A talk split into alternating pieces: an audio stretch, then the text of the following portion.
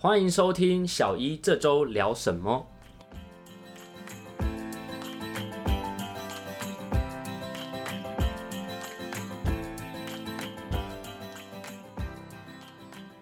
我是主持人 Ryan，我们今天很高兴请到王医师来为我们讲一篇最新的关于心理学的论文。大家好，我是 Claire，今天就是要跟大家聊聊科技冷漠的事情。哦，科技冷漠是关于滑手机那样的科技对，关于滑手机，就是其实大家去餐厅的时候都很常可以发现，在上菜之前，大家其实都是盯着手机，然后在做自己的事情，就算有在聊天。也是也是时不时对对对对对，也是，我觉得也是跟社群上面的人聊天，可能会比实际上跟坐在你对面的人聊天来的多。之前好像很多人因为这样，就是有一些男女朋友之间的纷争，可能就是来自说，哎、别人在讲讲话的时候没有认真听，反而还在划手机，像这样的情形。对啊，对啊，对啊。嗯可是其实，如果只是男女朋友的话，其实大部分应该是男生都没在听啊。这个滑滑不划手机应该也没有什么关系。对啊，那你平常就是会划手机吗？哦，会，我其实算是重度的网络用户，我可以这么说。嗯，对，大概我觉得一天里面不夸张，我觉得应该有四五个小时都会在使用网络，包含手机跟回到家里就是用电脑的网络这样。嗯，那你大概都是用来因为目前是我自己本身也有在经营一些社群啊，或者是相关的事情，所以有些时候要掌握，就是说现在最新的，比如说网络上的时事，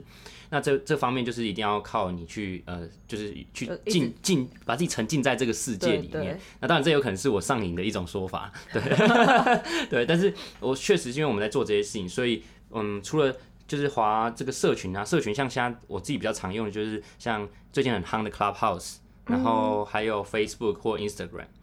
对我自己用 Clubhouse 的时候也有发现，其实上线的人是越晚越多。哦，越晚越多，越晚越多。对啊，那像我自己的话，通常都是睡前的时候，我觉得会滑比较多，因为平常在医院工作，然后你忙忙忙忙忙到一段，比如说晚上十二点好了，嗯终于有自己的时间，我就会觉得现在去睡好像有点浪费。哦，有一点就是想要在最后掌控，有一点掌控自己，就是休闲娱乐最后的那个对对防线。对，所以就会开始漫无目的的开始滑手机。了解。哎、我觉得滑手机，像我其实最近我就常常会低头，然后我就会可能就会觉得，哎、最近脖子有点酸，或者有些时候眼睛还是觉得有点不适。那不知道王医师这边对于像这样的状况有没有什么样的就是建议？嗯我觉得就是姿势的问题啦，就是不管是脖子酸或是眼睛酸，这点都跟你离荧幕有多多远有关系。然后大部分的人就是因为你低头划手机这个动作，其实对于手的这个，你会觉得好像是比较放松，其实你的肌肉其实是很紧绷的，可是你自己却没有。觉得，因为那些是小肌小肌肉的部分，所以其实你滑久了之后，虽然你觉得你这个姿势很放松，可是久了之后也是会有一些手腕痛啊、腰酸背痛啊，尤其是颈部后方。有些人因为滑太久，会就会有一些很像颈椎前倾的这个、这个部分，就是你可以在路上看到很多人走路的时候，其实他的肩膀跟耳朵不会在同一个直线上。哦，对对对，有些人的耳朵是在肩膀的前面，嗯对对对，这就是已经他有前倾的部分存在啊。大部分的时候都是因为姿势不良啊。现代人最容易姿势不良的时候，就是使用这些三 C 产品的时候。嗯，了解了解。那有些时候我发现啊，跟心情也有关，就是我刚刚讲到是，就是我滑的身身体上的一些变化。那我感知到就是说，哎、最近可能有个大考，然后考完之后，嗯，或者说，哎、最近申请面试啊或什么，然后我在等一个结果，那中间有那种不确定性或等待的焦虑的时候，我有发现，其实那个时候我有意识到我自己可能除了社群舆情观察之外，就很明显有些时候是在。像是从社群当中去填塞自己的时间，然后让自己比较麻痹，然后心情就会来转移自己的焦虑。嗯对啊，对我，哎、之前还在就是医学院上课的时候，有时候也会这样。如果说大考的时候，你念书到了一定的极限，我就会开始漫无目的的开始划手机，嗯，就是有一种逃避的心理啦，就想说没关系，我我休息一下。可是通常休息都会休息很久，对对啊，有些人就会。现在有很多人其实都是因为这个原因，所以会导致他使用的时间变得越来越多。就是他有报告要做，或是有一些工作上的事情要处理，可是因为压力的关系，或者是不想面对，他就会找其他事情来填塞这个时间，或是将做自己就是只是放松一下的借口。可是其实你在使用三 C 产品的时候，你很难去预估自己会用多久。嗯，你就算有设闹钟，你也不会。不会说因为闹钟响了，所以把你的手机或是你的电脑关掉。嗯，对啊，所以就还是要注意这个部分。而且这样会陷入一个负向的回馈。就比如说你真的是娱乐目的的话，那时间过了就过了，反正你这段时间本来就是要就是要娱乐娱乐。对，但是你又卡一个目标去逃避的时候，到最后会变成就是说你会很很痛苦，但你又无法自拔。对对，因为你就是一直滑下去，但是你的时间离你要做的事情越来越近。对，然后你的时间就越来越没有办法完成。对，这就是就是科技造成人类有一点点困扰嘛。对啊，就是它让我们变得很方便，可是同样的也会让我们深陷在一些虚拟世界里面。对啊，去逃避一些现实生活中的压力或是一些需要做的事情。这样，这个主客博是不是也要负点责任？主客博搞不好自己根本就没有什么在在用 Facebook。对，但是他他请了全世界最顶尖的工程师开发这个演算法。喂给你你最想要的对啊，对啊，嗯，这也是没办法，他他也是要赚钱，对，他也是要赚钱。对，但是我觉得这边有一个观点是我上一次听到，我觉得在进入我们这个之前，顺便带一点科技跟就是人的人文心理这方面的一些就是抉择啦。嗯，那个时候就前阵子好像主克伯就是 Facebook 嘛，然后那个库克就是 Apple，他们在论战说，到底开发好的科技产品是要来让我们的时间花更多在上面，还是让我们更有高效的去做时间？那因为主克伯就是我要不停的让演算法让科技更吸引我们。对对，但是其实，在呃库克那边，其实他就说，哎，他的 Apple 的设计的概念是为了让他的用户更好的完成他的工作，而不是沉浸在里面。嗯嗯，所以我觉得这个哲学就在哲学哲思的层次上很不一样。对，可是其实如果我高效的完成我的我的工作，我就有更多的时间花在娱乐上面，所以他们两个其实是。就是是合作的关系吧，在我听听完，对啊，就是有都有各各有各有各的说法啦，就是还是控制自己的行为是最最有效的方法。那我们今天就围绕在就是我们心理，然后跟这个使用手机或者说这个科技产品或者是社群上面的这些互动。那今天我们要导读这篇论文的主题，那是不是就请 Claire 跟我们稍微介绍一下？好。今天我们要讨论的这篇文章是在二零二零年发表在 American Journal of Preventive Medicine 的一篇论文，然后它题目是 Temporal Association Between Social Media Use and Depression。那这个呃中文翻译就是就是他要讨论的就是我们在使用一些社群媒体，然后跟我们会产生忧郁的这个中间的关联性。嗯，对。然后这篇主要的研究目的，就是因为很多其他的研究其实都有表示说，我们如果使用太多的 social media，像是 Facebook、Instagram 这些东西，都会增加我们忧郁发生的几率。然后可是其他篇都没有做时间关联性的研究，它就是做一个时间点而已。所以我们就不能从中就是直接获取说是不是常常使用 Instagram 或是 Facebook 这种社群媒体会增加我们忧郁的情形。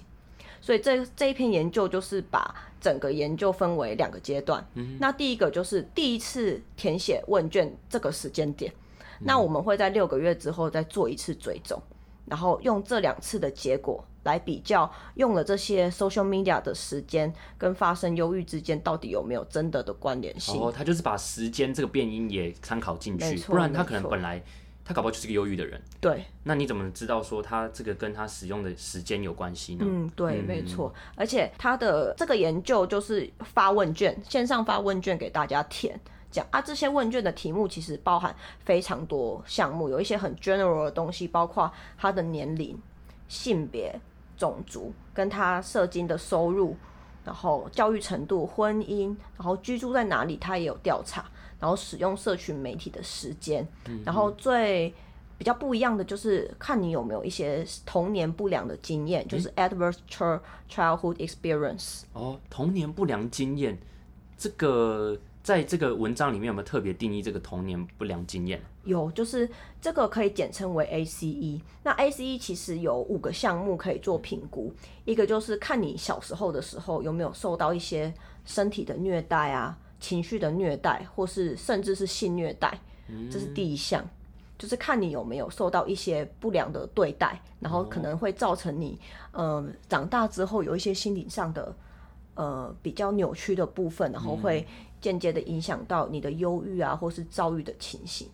嗯，然后第二个不良的状况就是看你在小时候的时候有没有受到生理或是情感的忽略，就是我会把虐待这件事情。当做是过度关心的一个行为，那这第二项这个忽略就是完全不关心的行为，不管是没有照顾你的生理，或是情感没有照顾到也算。就是说，比如说有些小孩子其实会用哭或是会用尖叫来表达他的不满，或是表达他的需求。对，那有些家长可能就是嗯不知道怎么跟小孩沟通，所以他就会直接 ignore 掉这些讯号，这些也算是一种情感忽略的情形。对，那第三个就是要观察他的这个小要，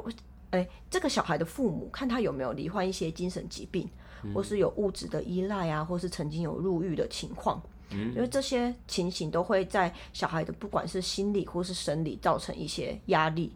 强大的压力也会影响到这个小孩之后成长有没有一些精神状况的问题，都会有直接的关联性。那第四个就是他的父母有没有。分居或是离婚，嗯嗯，因为其实父母在呃小孩的童年，其实都扮演着各自的角色啦。虽然说现在很注重说男女平权啊，或者是说呃呃，就是说每个人在家里应该都要扮演同样的角色，可是其实呃我们可以就是男生跟女生，生理男跟生理女，在真正的呃小孩的抚养的路上，其实。代表的层面，我觉得比较不一样。就像你会比较容易跟爸爸讲，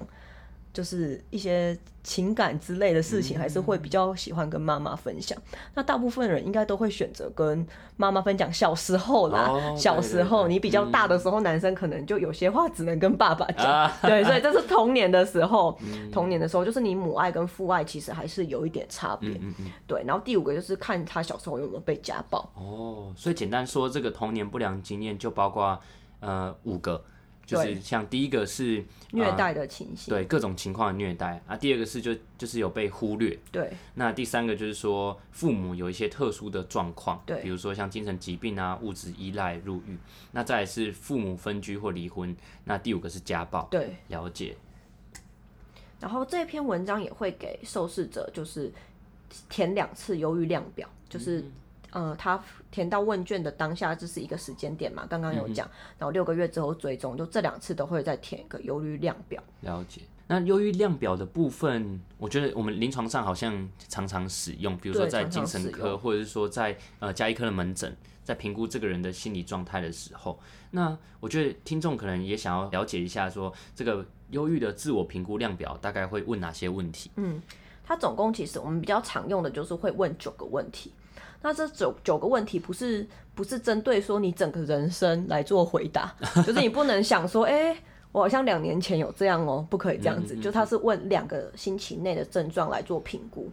所以这九个问题就是分别有包括说，第一个就是你做任何事情都觉得沉闷，然后或是根本不想做，就是有些人就是在心情比较忧郁的时候，就会窝在自己的床上啊，缺乏兴致，对对对，就是没有。就是提不起劲来，嗯。然后第二个就是情绪一直都很低落，嗯然后第三个甚至就是会到抑郁，或是觉得人生很绝望，嗯，对，然后或是难以入睡，嗯这样，对啊，然后有些人是会反映在你睡觉时候的情形，就是你睡不好，半夜会突然醒过来，嗯，或是有另外一种人是相反的，你会时间。就是睡觉时间拖到很长，比如说你一般的睡觉时间，你可能六七个小时就可以睡睡饱。可是当你就是有忧郁的倾向的时候，你可能会睡到十到十二个小时都有可能。嗯，对，就是会觉得越睡越累，然后干脆不要起床 的那种感觉。逃避生活，对，逃避生活，然后或是觉得呃疲倦啊，或是活力不足。然后在在于胃口方面，就是胃口很差，或是你其实就像睡觉一样，就是。过犹不及。嗯你不是睡太少，就是睡太多啊。吃饭也是，就是你不是胃口太差，就是吃太多，然后或是开始不喜欢自己。嗯就不喜欢自己，这其实有点模糊。可是就是你平常，比如说你照镜子，平常本来都不会觉得自己脸上的那个嗯粉刺啊，或是那些雀斑有什么。嗯可当你心情差的时候，你就会非常放大一些你自己的缺自己的点，缺点，对对，然后进而批判自己这样。然后或是觉得自己哪里都做不好，然后对自己很失望，或是觉得啊都对不起大家对你的期望，尤其是家人这样，然后或是难以集中精神做一件事情，就是很哦。比较容易分心。那当然有些人本来做事情就很容易分心，所以是要跟自己的情况做相相比，嗯，就是有没有比以前更难以集中这样子。然后，例如说看报纸或是看电视，你没办法好好的看完一个、一个文章，没错，对你可能看了两三行，就开始会有些人会开始觉得很焦躁，这样，或是要呃可以询问其他你旁边的家人或是朋友，看你最近的行动或是说话有没有迟缓，或是比平常暴躁，就是哦，跟刚刚的、有客观的，对对对，以客观的角度啊，这个也是跟刚刚不管是睡觉、胃口或是行动力都一样，就是过犹不及，极端值，就是不是过量，就是太少，这样就是一个客观的去评估。嗯哼，对。然后，或者是你开始觉得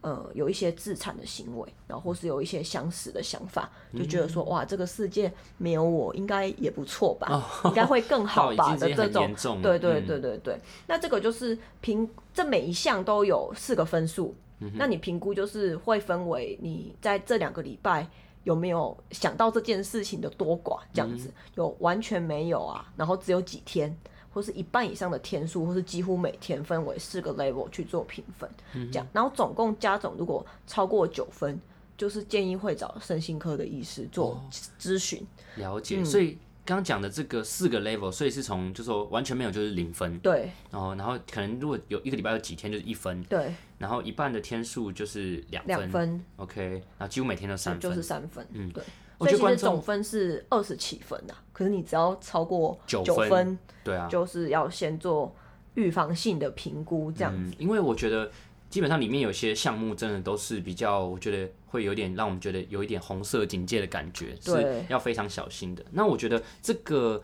忧郁量表，我记得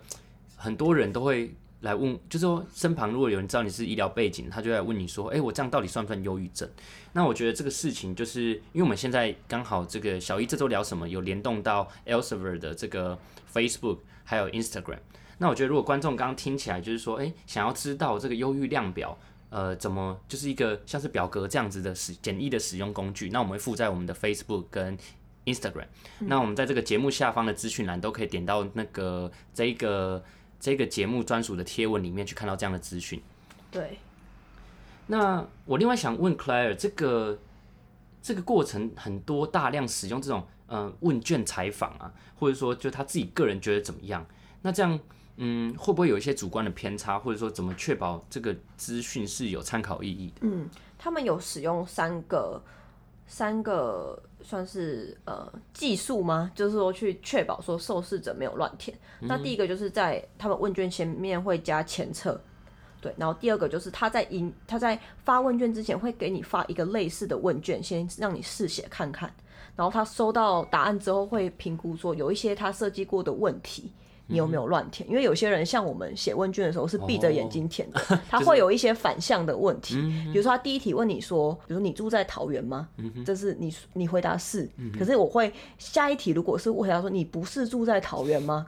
然后你可能会没看清楚，因为你就是就说乱填，乱填，你就又回答是，那这个就会被 reject 掉，就是说哦，那你可能后面的问卷的可信度也会比较低。我好像在很多问卷都会看到类似的，就是他们会有点像换句话说，对，换句话说，那其实表达同样的意思。对那理论上，呃，就是我觉得有两种，一种是换句话说，所以你的答案应该要一样；啊，第二个是说就是反向问你，那你应该要完全相反的答案，那不然就是有可能会就像刚刚你举的那个例子，对对对，就是表示说你可能没有很认真的在填一份问卷。嗯，对。然后他有用一个问题，就是看你的做完问卷的速度。它会计算你的速度，因为你问题这么多，根本就不可能在一分钟或是两分钟之内就填完了。那如果两分钟之内就交卷，他们就会觉得说，哇，那你就是没有在没有在认真写，那这一份问卷也会被 reject 掉。这个我觉得，我就推荐大家一个工具哦，像我之前在做就是一些项目的时候，就是这边没有要工商啊，但是真的好用，就是 现在问卷最大宗的就是用 Google Form 跟 Survey Cake。嗯，那 Survey Cake 在后面的。这个后台是可以看到这个人填写问卷花多久，是在做很多事情的时候，也就已经去看到这样数据。嗯嗯。然后我觉得那种很不合理的，我都会把它排除在外。对啊，对啊，有些真的是很不合理。就是我自己也会 有时候医院发问卷，赶快 赶快写一写。对啊，对啊，那可能时间看起来也是很可怕。那这样这个研究听起来应该要有很多的样本来佐证啊，因为我们知道做研究就是 sample size 会很影响到它的 evidence base。对对对。那这篇呃，当初这篇他们收录了多少个？受试者这篇研究一开始第一部分的时候，总共有两千四百零八个受试者，其实蛮多的，蛮多的。然后六个月后 follow up 就是锐减，就是只有到一三三九人这样。然后这一三三九人就是留下来的人，以女性跟年纪偏大的人为主。嗯，对对对，所以大概一半啦，大概一半，嗯，大概一半的人有回来再填一次问卷这样。嗯哼，那他分析之后的。结果就是说，你在只有两个变相的分析的结果可以看到，两个变相的分析就是你使用社群的时间跟你的忧郁的程度，然后这个结果可以显现，就是你在前四分之一的人是后四分之一的人忧郁程度的三点四亿倍。嗯，三点四一倍，对。然后你如果加上多变相分析，包括那些年龄啊、性别呀、居住的地区啊、收入啊、教育程度这些多变相分析，也显示前四分之一的人是后四分之一的人的二点七七倍，其实就是大大概就是在三倍左右。对，所以就是研究就是很明显的可以证实说，你真的多使用这些 social media 会影响你的心情。哦，对。了解，所以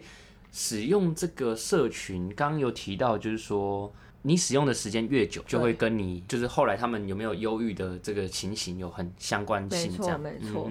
然后，而且在这个研究中有发现，你超过四成以上的人，你在六个月之后会增加你使用 social media 的时间。哦，那我觉得主克伯现在在偷笑，看这嗯，我他帮他帮 Facebook 的那个工程师都做好了那个成效分析，超成功，超成功。就是说，其实大概。就是你这样子滑，你觉得好像没有变久，可是你如果实际去计算的话，其实是超过四成的人都会慢慢的增加，不知不觉，对，不知不觉的增加你的时间。而且另外还有一个发现，就是你这些 social media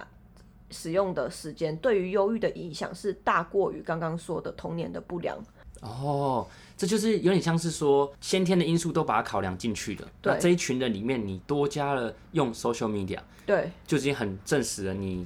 基本上会。让你更忧郁这件事情，对对对对，就远大于你之前小时候受过什么虐待啊，父母有没有离婚分居，有没有家暴这些的影响。那对于这个结果，就是这一篇研究有提出三个假设的急转，就是为什么会影响这么大呢？那第一个就是你花太多时间在一些 social media 上面，你就直接取代掉原本可以出去跟人互动相处的时间。嗯，对，然后你也没有一个你定下一个实际的目标去完成这个整个历经的生理历程。嗯，对，所以就会影响我们就是心情啊这些忧郁的程度。然后第二个我觉得听起来最有道理的就是你看太多这些社交媒体，你会产生比比较的心理。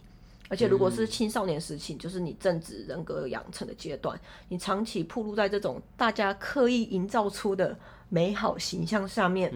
会产生忧郁的心理。了解，了解，对啊，因为社交大家都想就是给给别人看自己好的那一面嘛。对对对，就是你。其实我觉得这有两点，就有有有些人是喜欢 PO 自己。就是很光鲜亮丽的一面。那你青少年你去看，你会想说，为什么他们都可以过得这么好？嗯，那我好像过得就相相对于普通。那有些人就会觉得说，那是不是就是他原生家庭比较好嘛？就是说他他羡慕的那个人，对啊，其实有时候也不是，也不一定是这样。可是因为。大家不了解全盘的事情，就会开始自己脑补，脑补之后心情就会更差，就会想说：那我不要努力了，反正我再怎么努力，好像也没有办法。差距。对对对，就会产生就是这样子比较心理，我觉得不太好了。然后有一种就是，他也是有有有一种社交媒体的表现方式是他喜欢在上面阐述自己过得有多差。哦，就是说自揭伤疤，让对对人家来，就是网络上会说在讨拍拍啦，嗯就是讨拍拍的讲法。那这些讨拍拍的文章，即使你看久了，你也会很容易被带入他想要呈现的他那个悲惨的情形，就被吸进去。对，就被吸进去。你这样也是一样会影响你的心理，这样子。对，然后第三个，他是这篇文章是认为说，就你社群媒体会影响正常的神经认知的过程。就说你正常的社会互动，你人与人面对面的相处、讲话、聊天，你借由聊天会直接要先分析说你讲这句话的意思是什么，然后配合你的表情啊，配合你的语气，然后再做出相对应的呃反应，然后这样会启动大脑一些比较多区域的连接，包括一些都说 media 的 prefrontal cortex 或是 media prefrontal cortex 这些都会有有效用。可是你如果社群媒体，你就是单纯划照片，很多人根本是连文字都不看的。嗯，对你划照片的这个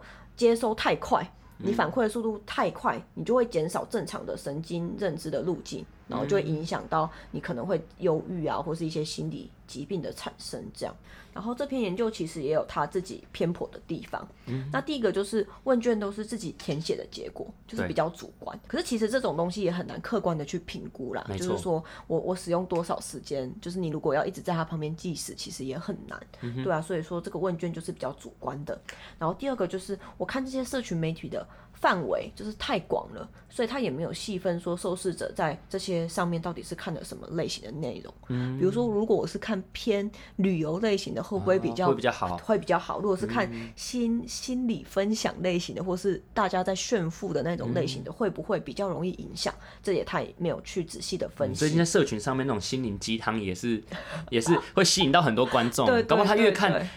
哎、这个也很有趣。他看这些鸡汤文，到底他心情会越来越好，还是相形之下就是被那个正能量？会会会有正影响吗？这样子对对对对我觉得这对个这个也很有意思。对，对啊其实我觉得这个东西，我自己我自己其实觉得这是一段一段的。就是我其实国高中，我记得各有一个时期，就是也是很喜欢看心灵鸡汤这一类、嗯啊。有一点是这些可以写在作文上，这也是一点 啊。另外一点是你有时候看完这些东西，会觉得比较有比较有力量了。那当然说你你。定定你你度过了这个成长期，你定定了自己的价值观与这个社会的连接之后，可能看这些东西就会比较少受到影响。嗯对啊，然后第三个偏颇的地方就是，他在最后六个月成功 follow up 的人是女性占多数，就他在性别上有所不均。对啊，有些女性这样讲不知道好不好，就说女女性因为她有一些。呃，激素的关系，她的一些哦生理周期，生理周期，嗯所以她的心情起伏有时候的确是会比较大。嗯就是我自己是女生，所以我我讲这样的话应该是 OK 的。就是对，在你你因为激素的关系，所以你的心情其实起伏的范围会稍微比较大。所以说，如果说他 follow up 的人都是女性的话，可能会高估了他那个忧郁程度。嗯，对啊，哎、我这边，所以这是他自己写的 limitation 吗？对他自己写的。哦因为其实我刚刚听 Claire 分析到现在，我个人就是对于这篇的 limitation，我也有一个小小的回馈。嗯嗯，对，因为像第一个，他刚讲，就是刚 Claire 讲到说，这是他自己填写的，比如说。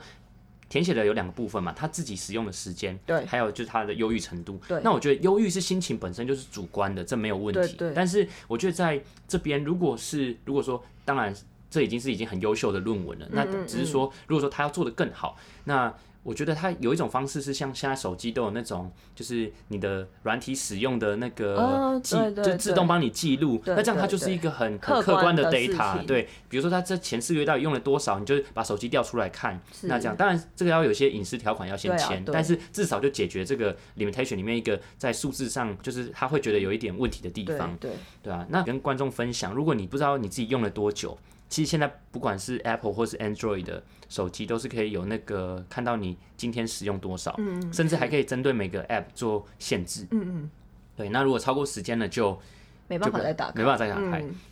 那我我之前遇到比较极端的例子是，有人还会把这个权限，因为有一个父母模式，然后交给他的另外一个友人，因为你自己、哦自己设定是可以自己解开，对对对对对所以就是这样，这样也是一种来限制我们使用的一个方式嗯啊。那第二个是说，呃，刚刚 Claire 讲到说，他说这个东西没有去细究他社群媒体上面看到了什么。对对，那我觉得这个是因为社群媒体也分好几种啊，比如说现在很夯的那种什么短视频，没对错，突然用了陆还卷陆语对短视频，就像那个 TikTok 啊、嗯抖音啊，嗯或者是现在。那甚至是 Clubhouse，那嗯现在都有一些更新的这个社群媒体。那我觉得这里面当然这个定义会越来越广，对，会越来越广。对，那比如说声音类的、图像类的，那或者是影音类的，那这个是不是也是不同的影响？嗯，那我觉得在这边，我觉得还是要呼吁一下大家，就是说，我们今天的论文导读就是一个呃，来自美国的一个这个这篇文文献叫做《American Journal of Preventive Medicine》，有点像是直翻的话，应该叫预防医学，预防医预预预防医学的那个美国期刊嘛。对，那这样的话，这这个期刊里面讲的这件事情，就是说现在 social media 跟我们的这个忧郁是非常正相关的。所以我觉得现在人如果觉得自己的心情不好了，那是不是我觉得宁可是赶快约个朋友出去玩，对啊，就说真的实际见面，或许不要多，就一个你觉得真能谈心的，或跟家人，对，那是不是就不会陷入就是说一一直直滑滑手机啊对，滑手机又滑社群，然后就你状况越来越不好。对，没错。嗯，那 Claire 下一次是不是也要来帮我们导读另外一篇论文？有没有什么可以跟跟我们的呃听众朋友稍微透露一下？我下一期是要介绍一个非常有趣的研究，嗯就它会告诉我们手指的长度其实决定了我们到底爱吃菜还是爱吃肉。哦，手指的长对，没错，度决定手指的长度。哦，这感觉听起来就跟基因有关，对不对？对对对对对嗯还蛮有趣的。我觉得像这篇讲一讲说，哎、大家要出去，那出去之后就要见朋友，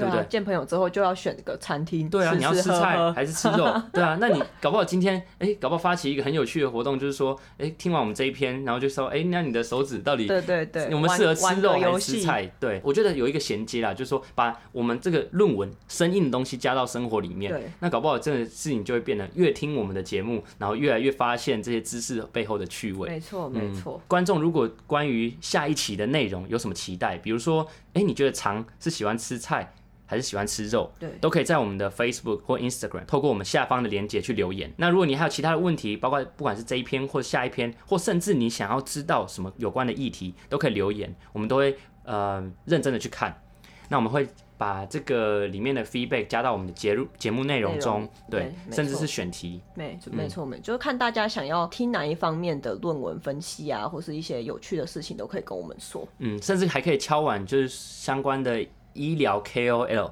对对，有些很多像很优秀的医师啊，他们有些擅长的领域。如果观众朋友真的有很想听的，那我们这边一起集气，帮集气，帮许愿。那 我们如果有做得到，我们的呃小天使，我们的 Elsevier 小天使就会出动去做邀约。那我们如果真的请得到这样的主治医师的话，那我们这个节目就会越来越精彩丰富。没错，好，感谢 Claire 今天为我们带来精彩的内容。小姨这周聊什么？我们下次见，拜拜。